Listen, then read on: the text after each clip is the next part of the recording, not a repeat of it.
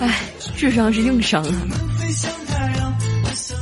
像他这样啊，头脑简单、四肢又不发达的人，不当主播真的没有饭吃了。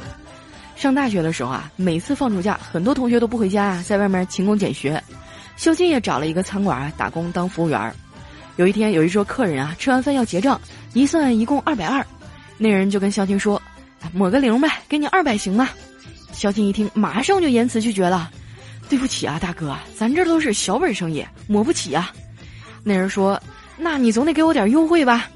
小金说：“呃，要不这样吧，我给你们打个九折。”那俩人也没多想啊，说行。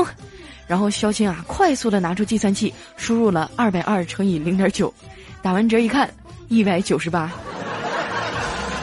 第二天就让老板给他开除了。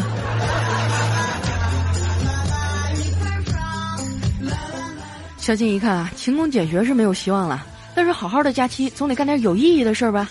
于是呢，他就报名去驾校考驾照。你别说啊，在学车这件事上，肖鑫还是挺有天赋的。啊，教官呢也没有像往常那样骂人，还时不时的夸他几句。路试的时候啊，肖鑫把车稳稳的停在了红灯前。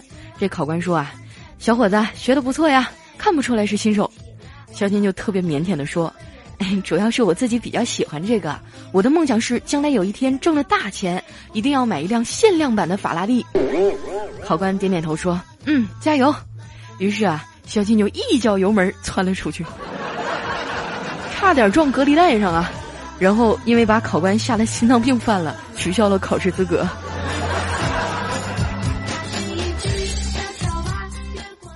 现在啊，私家车越来越多，路况也越来越复杂，到处啊都是不遵守交通规则的马路杀手。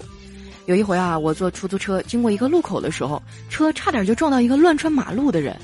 那人脾气还挺冲啊，直接就跟出租车司机干起来了，一边吵一边一屁股就坐地上了，说啥也不走了，跟司机说：“牛逼你就撞我啊，我就不信你敢撞。”那司机说：“你快点起来，你再磨叽我真撞你了。”那人说：“你撞啊，撞死了我，你最少得赔六十万，赔你个倾家荡产。”司机说：“得了吧，我赔六十万你也花不着，还不是你老婆的新男人用，顶多出个两千块钱给你买个骨灰盒。”然后那人想了想啊，起身拍拍屁股走了。